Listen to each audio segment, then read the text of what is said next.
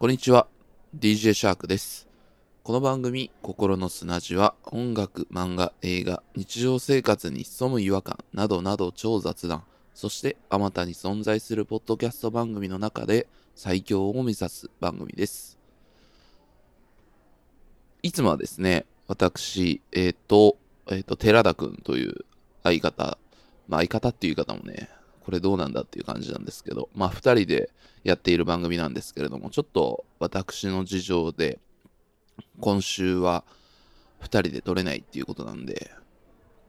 かつてね、えっ、と、コロナ禍に入ったすぐの時に寺田くんに、えっ、と、ロンリートーク1、LT1 としてですね、えっ、と、一人でお話ししてもらった回っていうのがあるんですけども、まあ、今回 LT2 ということですね、私、シャークがですね、一人で喋ってみるっていう回になっております。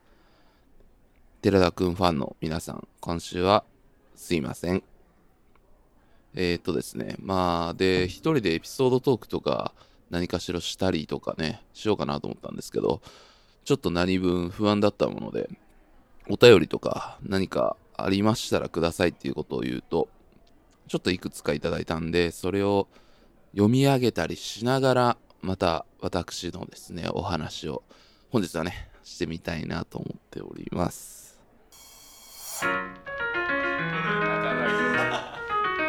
は地球を丸くしたんだろ？う わかるかい？迷わず。今日はわかる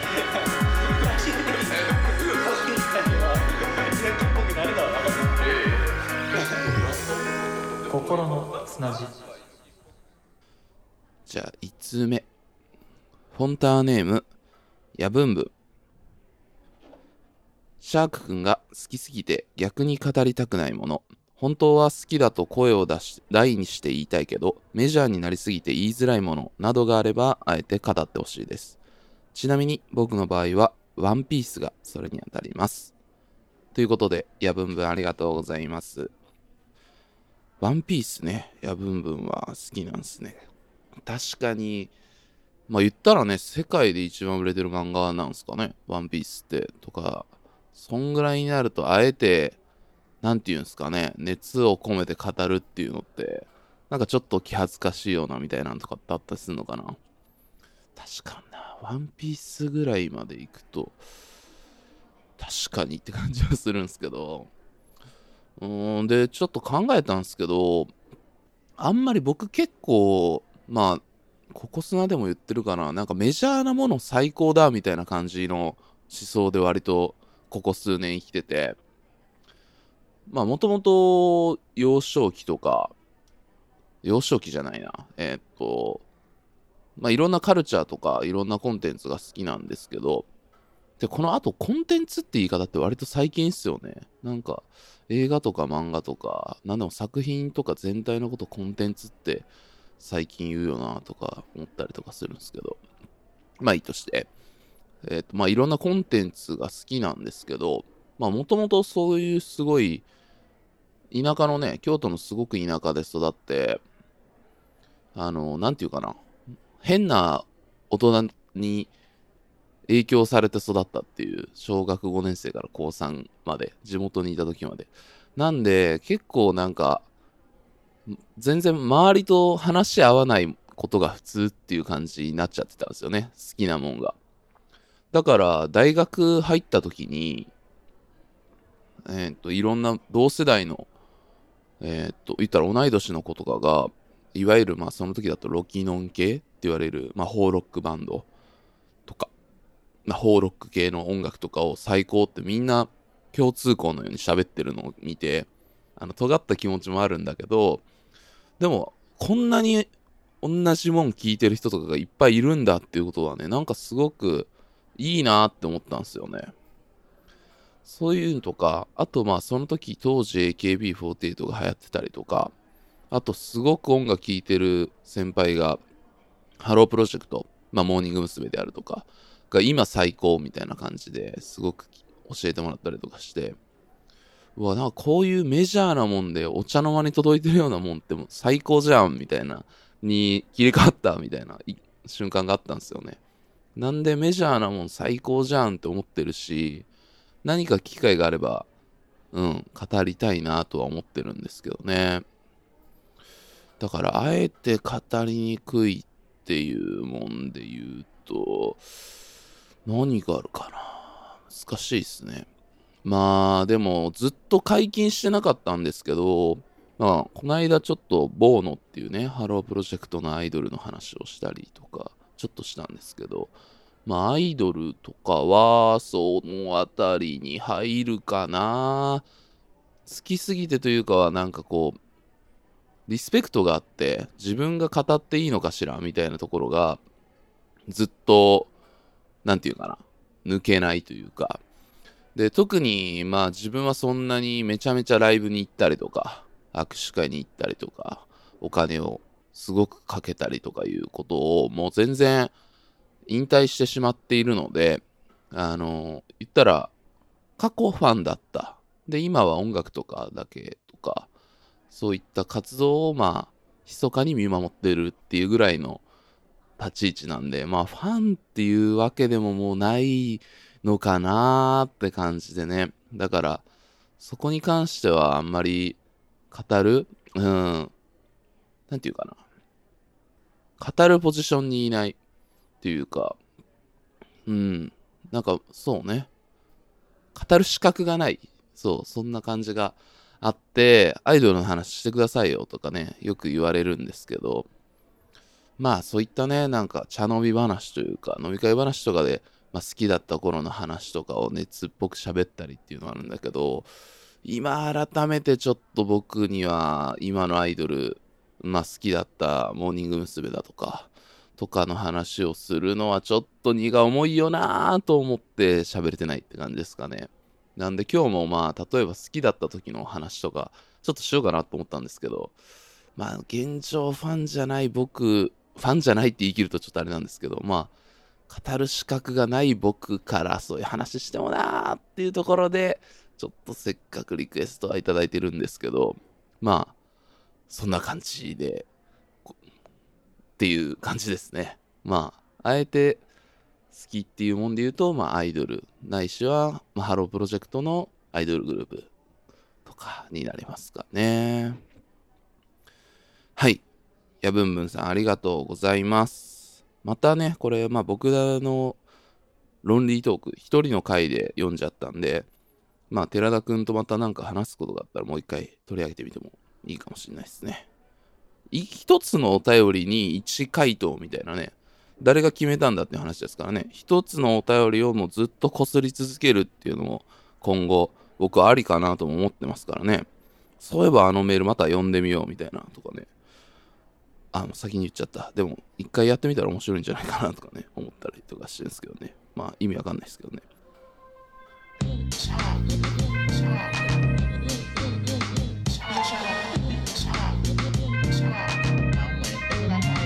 心の砂地あとですね、ツイッターでリプライもいただいておりまして、フォンターネーム、お仕置き三輪車、おしさんからですね、いただいております。プロレスの話はいかがでしょうか？好きな選手や技、名勝負などを聞きたいです。ということで、えーリプライいただきましてありがとうございます。プロレスね、まあ最近、プロレス格闘技、えっ、とまあ、キングオブトークっていうところで UWF の話したりとか、あとはザ・夏休みバンド、片思いとか、法要家族とかね、で、活動されてる音楽家のマンタスクール君が来て、総合格闘技の黎明期からの話とかね、したりとかもしてて、割と格闘技味がここ砂にもね、まあ増えてきてるって感じなんですけど、まあ初期から例えとかでね、使ってはいて、プロレス、で、プロレスもね、同じくさっきアイドルと一緒で、正直、例えば今、新日本プロレス、えー DDT、えーとか、あとまあデスマッチ系のとか、まあ今すごく団体がたくさんあって、で、結構人気、まあ新日がめちゃめちゃ人気で、もうチケットも取れないみたいな感じ、プラス、まあそこから流れて、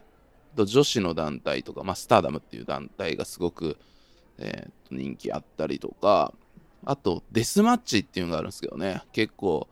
えーっと、まあ、これはどっちかというと小規模な、まあ、後楽園ホールがをメインとするぐらいの団体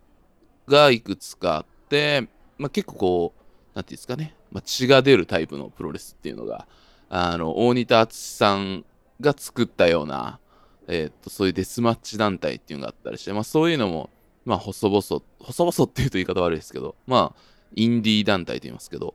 の中で結構人気を博しているところがあったりとか、まあ、今結構ね、あの、多様にね、また見れてる他団体時代みたいなところもあって、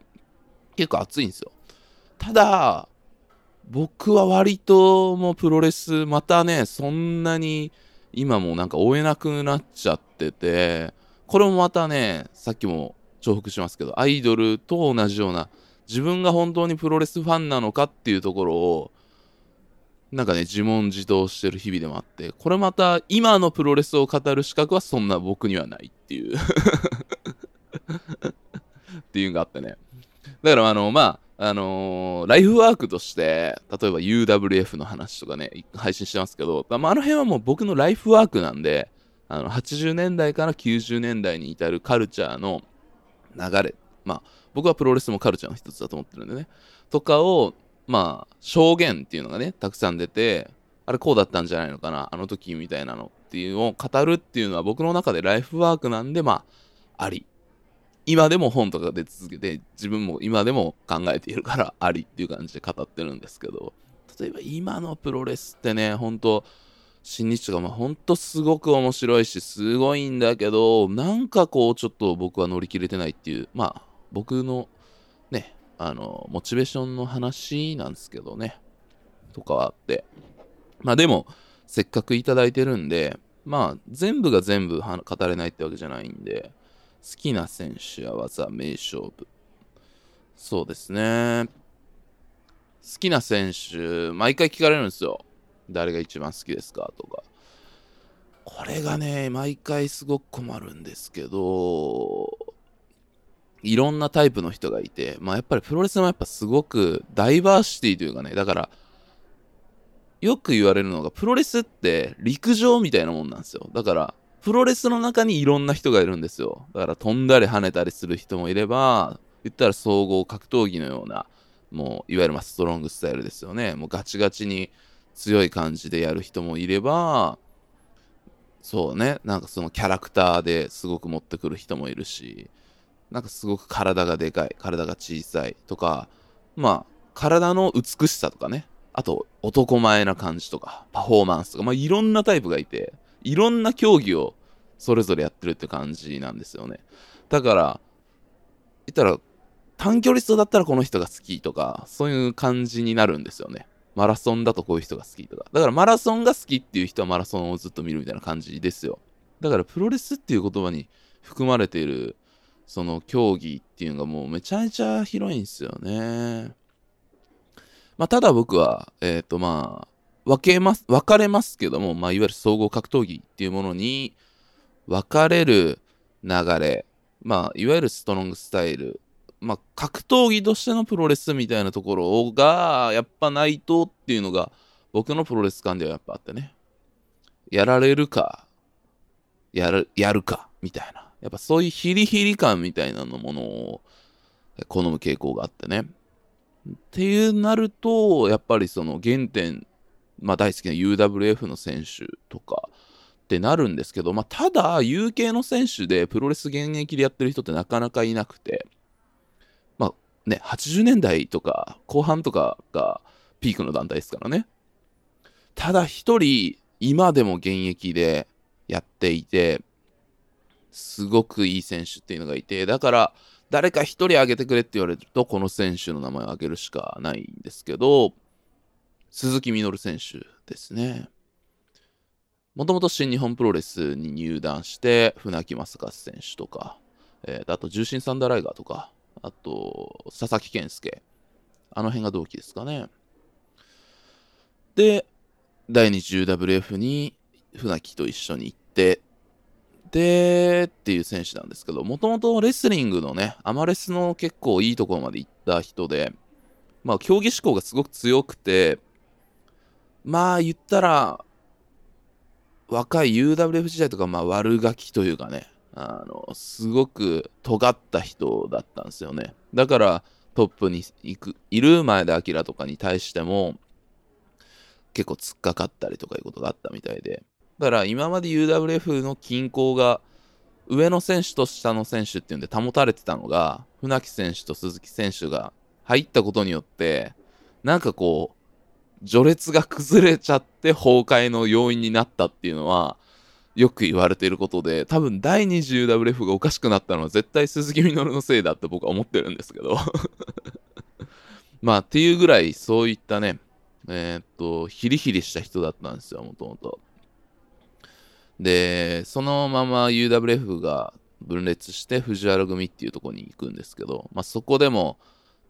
ナチュラルと称してね、しっかりプロレスじゃなくて、もう言ったら船木と一緒に、あの、総合のガチガチの試合みたいなのをやったりとか、あと、まあ、ベテランの、まあ、藤原組は SWS という団体の中、まあ、まあ、提携というかね、あった。これめんどくさいな、説明。わけわかんないですよね。今、SWS って普通に言われてもね。メガネスーパーっていうね、大きなプロレスには流れがあるんですが、これね、また話せなあかんからな、わけわかんないんですけど、まあ、SWS という団体があって、大元のスポンサーがメガネスーパーだ。一緒のね、スタスポンサーだったので、そこが対抗戦をしてたみたいな感じだと思ってください。と、と SWS と藤原組が対抗してるときに、SWS の選手、アポロ菅原さんとかね、仕掛けたりとかね。これ、あの、当時裏ビデオでめちゃめちゃ出回ってたってやつが、今は YouTube でね、まあ見れるみたいなやつが。まあだから仕掛けに仕掛けていく人で、例えば、まあプロレスってよく言われてるのが、まあ相手の魅力を引き出して試合を終わらせるみたいな。ね。技を受けて、お互いに魅力を出してっていうどちらにも光を当ててっていうのいうもんだとね、一般的に言われてるんですけど、その藤原組時代とかにね、鈴木みのる選手は、俺は相手の光を消すみたいな発言をしたりとかね、言うぐらい尖ってたんですよ。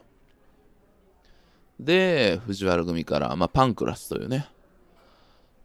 本当にもうガチンコの団体を作っちゃうんですよ。完全実力主義ということでね、もうプロレスから最後たどり着いた地平ですよね。完璧な、まあ、言ったらプライドとかに UFC とかに続く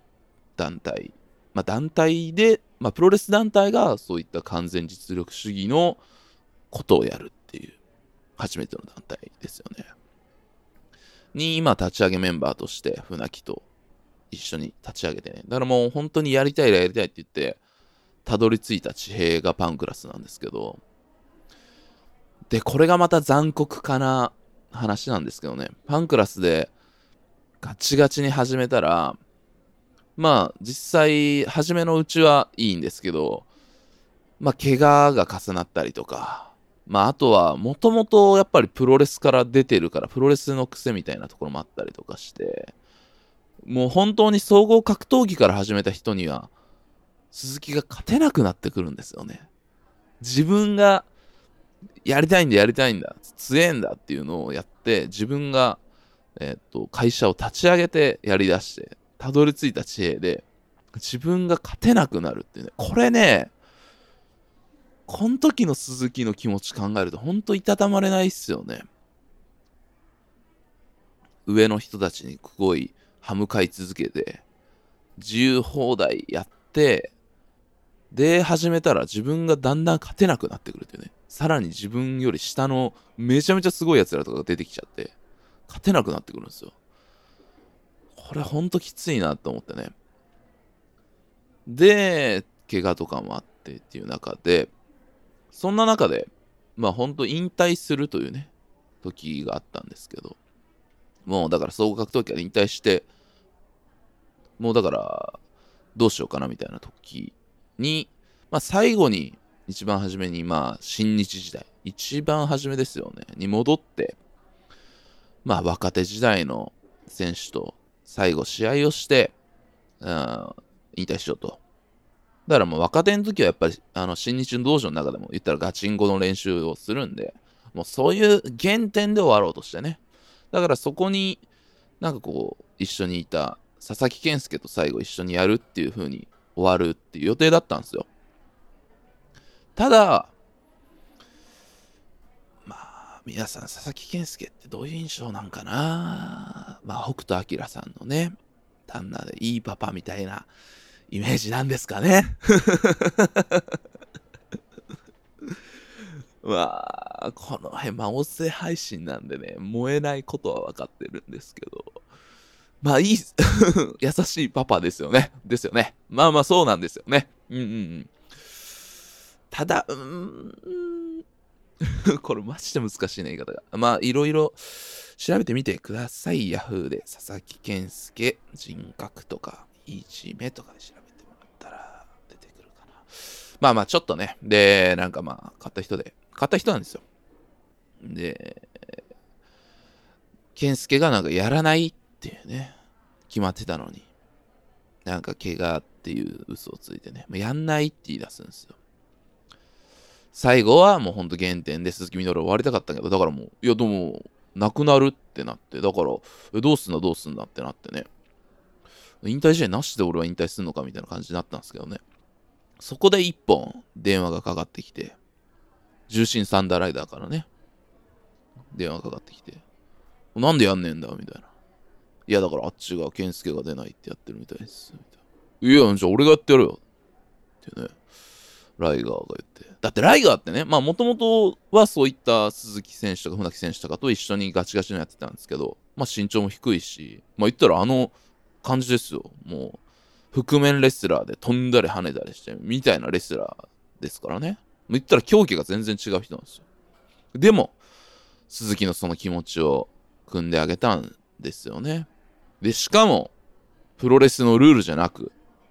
パンクラスのルールで。だから総合格闘技ライガーがやると。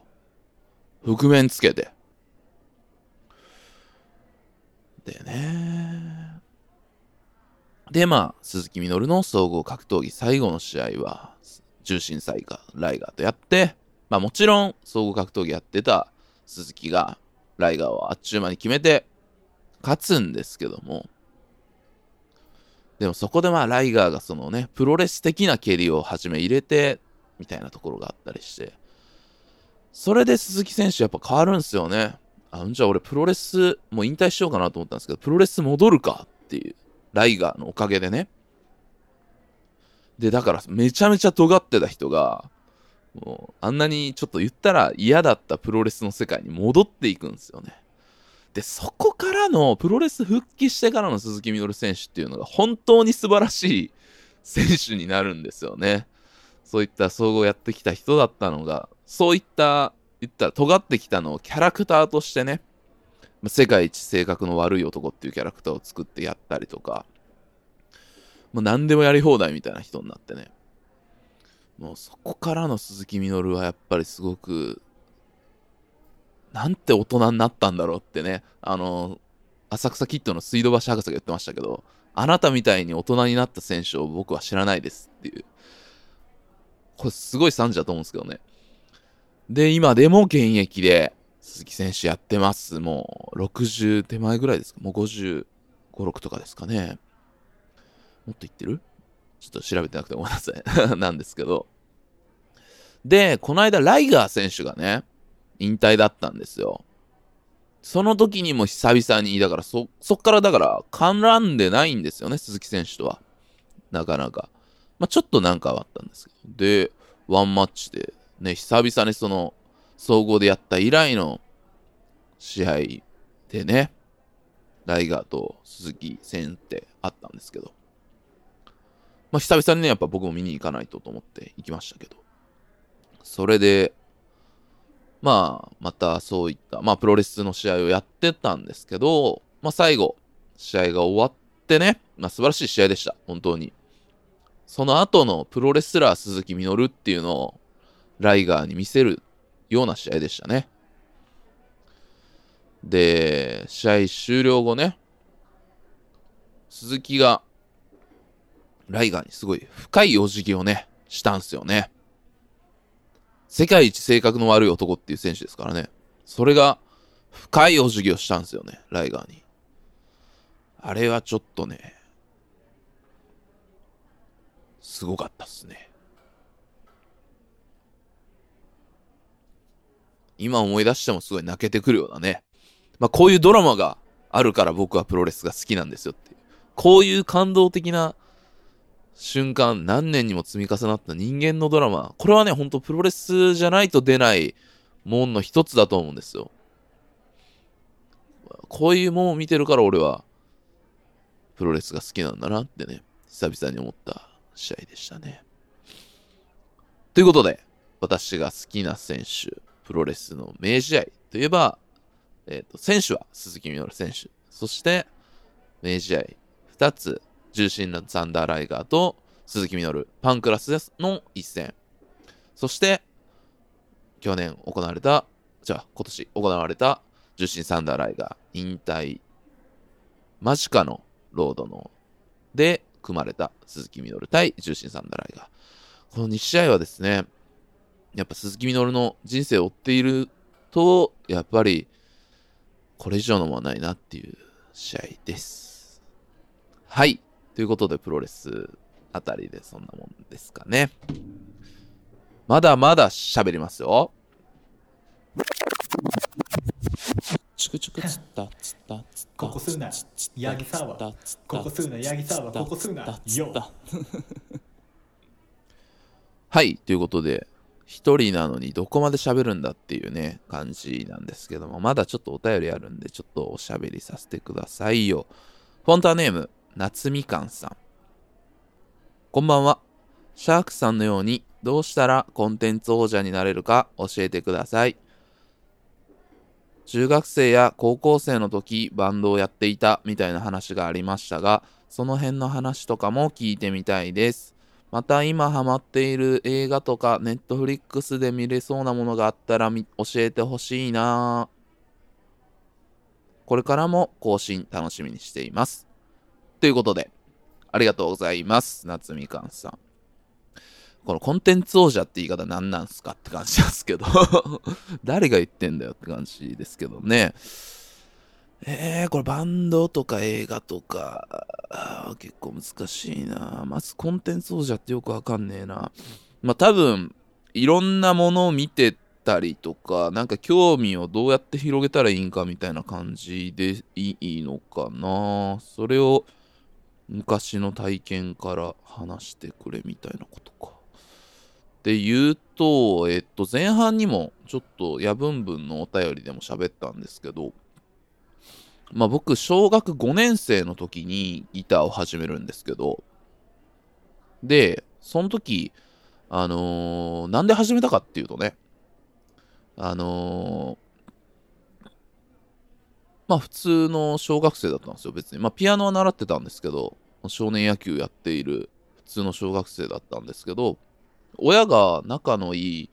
まあママ友ですよね、の、まあ隣の地区なんですけど、小学校の学区は隣の地区なんですけど、が、のママ友がいて、で、そこの家に行くからちょっとついてこいみたいなこと言われて、であんまなかったんですけどね、そのこと。なんか、急に言われて分かったって言って連れて行かれて、で、なんかそこのお兄ちゃんが、なんかギター、エレキとか弾いてて面白いし、なんかちょっと遊んでもらいみたいな。なんか車でね、移動しながら言われて、ああ、そうなんや、言うて。で、行ったんですよ。その人ん家にね。で、おかんはその、ママ友と喋るから、そのお兄ちゃん家行ってき、言うて。じゃあお兄ちゃんの部屋入ってき、って言うて。で、そこで会ってね。小学僕だから、当時5年生。で、お兄さんがそこが高校2年生っていう時だったんですけど、すごくいい人でね。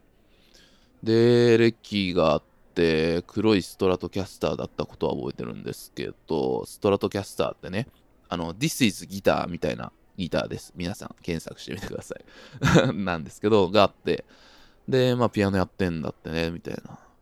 で、エレキ弾いたことあるみたいな。いや、ないっす。みたいな。ギターも触ったことないです。みたいな。あ、そっかーみたいな。じゃあちょっと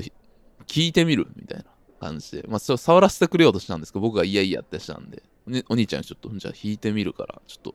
聞いとく？みたいな感じで。で、なんだったかな？曲がね、なんだ、確かエアロスミスだったと思うんですけど、ママキンかな？エアロ、でーでーつってつってでーでーってあれ、ママキンっすかね？エアロスミスママキンだったと思うんですけど、そのイントロ、エレキのイントロみたいなのをこう引き出して、わ、すごい。生で見たらすごいと思ってね。で、やっぱそのギターってもんがめちゃめちゃかっこいいなと思って。エレキギターかっこいいみたいな。で、すごくいい兄ちゃんだったんで、まあちょっとそれで恐る恐る触らせてくれたりとか、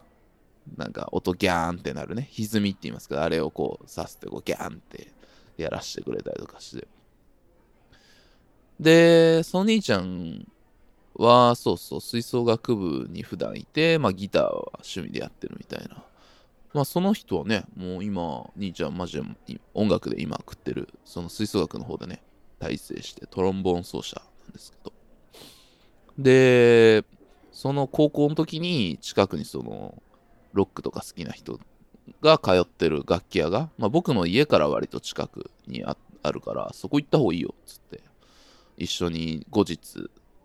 懐いてね、そのお兄ちゃんに連れてってもらって。で、そこは、まあ変わったお店でね、ほんと。日本のヴィンテージ機材とか、そういったものがすごい売ってる場所で、えっ、と、日活の制作で GS ワンダーランドという映画があります。それに主に機材提供をしていたりとか、えっ、と、Always 三丁目の夕日のやつでも確かギターの提供はそこの楽器屋がやっているはずなんですけど、だから GS ワンダーランドはね、水島ヒロとか栗山千明とか出てますけど、だか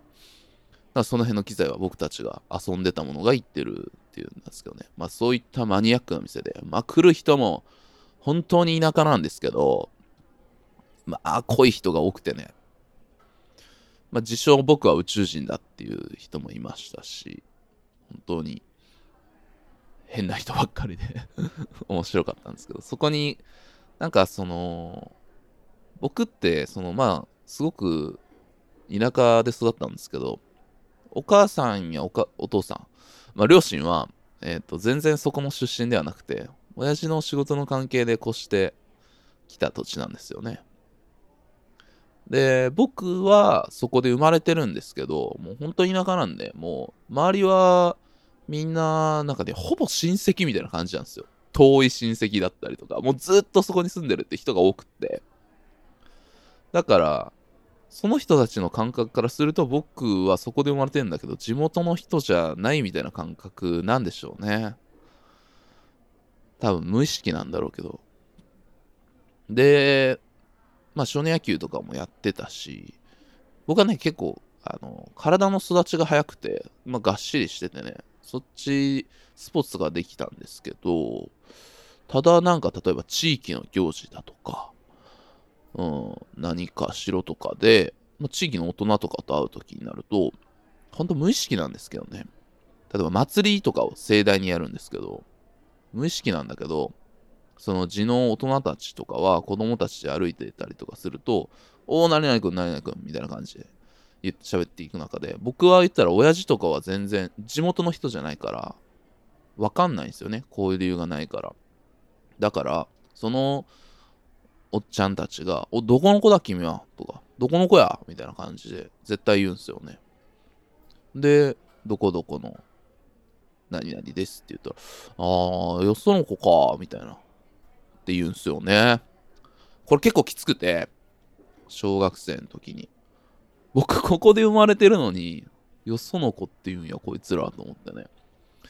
ほんと無意識なんだけど、それ結構きつくて。で、野球やってたんですけど、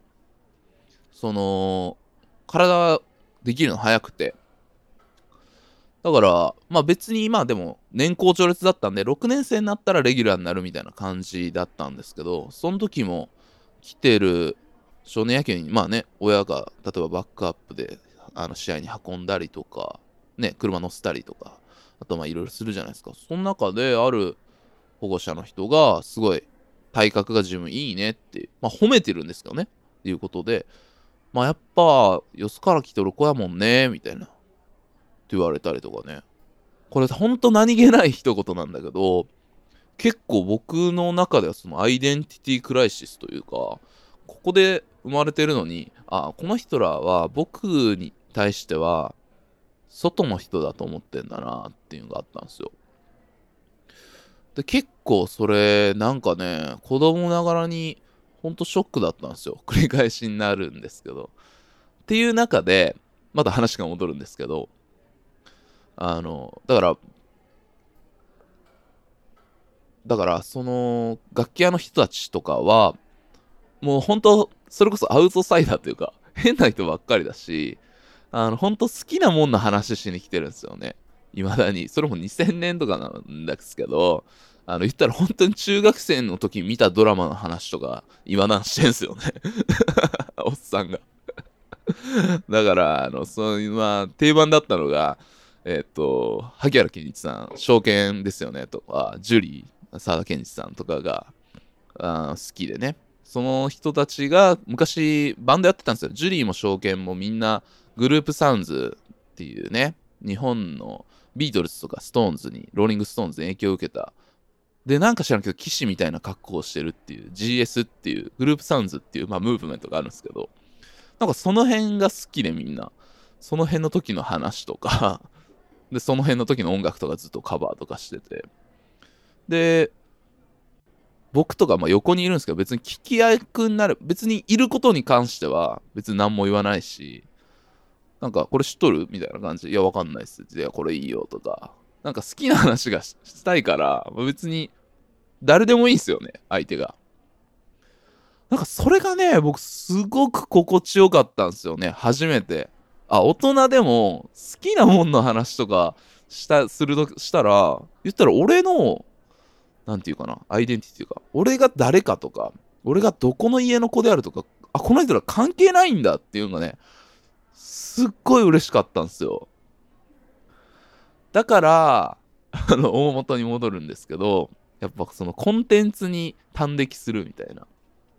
何か好きなものの話をするっていうのが、すごく僕にとっては、生きていくものの必須要素みたいな感じかもしれない。だから、そこが、ちゃんとコミュニケーションする唯一の材料みたいな感じだったかもしんないなっていうところも思っててね。で、本当にそうで。だから未だになんかその好きなもんの話ばっかりしちゃう。まあね、だからそれもすごく反省点があって、なんかその、そういうこと好きな話をしたいがあまりになんかね、あの、さよなら俺たちってね、あの、ジェンダーエッセイの本を取り上げた時に、あの、あった話ですけど、ちょっと意識してなかったけど、例えば、相手、女性に対してとか、まあ、マンスプレーニング的なことを多分僕もしちゃってたりとかもするだろうし、なんかそういった自身と逆にね、あの、向き合う機会みたいなのがなかったか、な、な、向き合おうとしなかった。うん、だから、好きなもんに端的して、それと話せるって最高じゃんみたいな喜びに、あの、舞い上がるあまり二十何歳まで来ちゃって、自分のとこ全然見つめる努力できてなかったな、みたいな。とこはすごく反省してて、まあそこは心の砂地でもね、あの、ゆっくり段階的に学ぶために寺田くんと考えていこうみたいな感じでやってるとこもあるんですけど、まあただ、うん、そういったコンテンツ王者になるにはどうすればいいんですかっていうのとかって多分だから、共通言語になるのがいいなと思ってるんですね、僕は。何か作品とかって。それこそ自分が何かっていうことじゃなくて、その作品について何かとか話すことって、誰が言ってたって別に、ね、その意見が良かったら通ることじゃないですか。だから小学生が、例えば何か同じ一つの映画を見ても、60何歳のおじいちゃんが一つ同じもの、同じものを見れば、その意見の価値っていうのは10日っていう。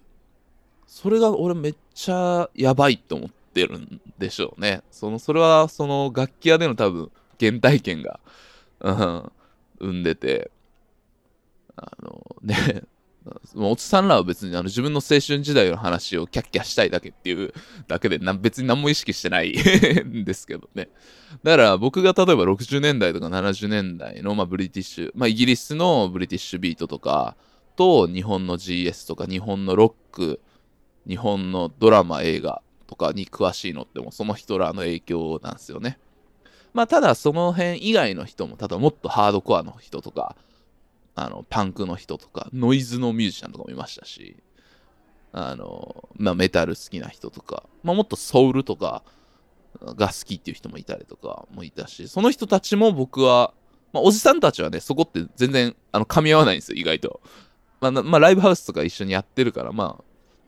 いいい感じに交流はしてるんですけど、好きなもん、俺はこれが好きやからみたいなのを独立してるんですけど、僕は若かったんで、いろんな人のとこ行って、いろんなもん見てっていうのが原体験であったんで、それがやっぱ強かったんだろうなっていうのは思いますね。そう。でね、最近、まあちょっと暗い話にしたくはないですけど、最近言われてショックだったのが、あの、シャーク君は、そうやって好きなもんの話とか、いろんなもん詳しくてすごいと思うけど、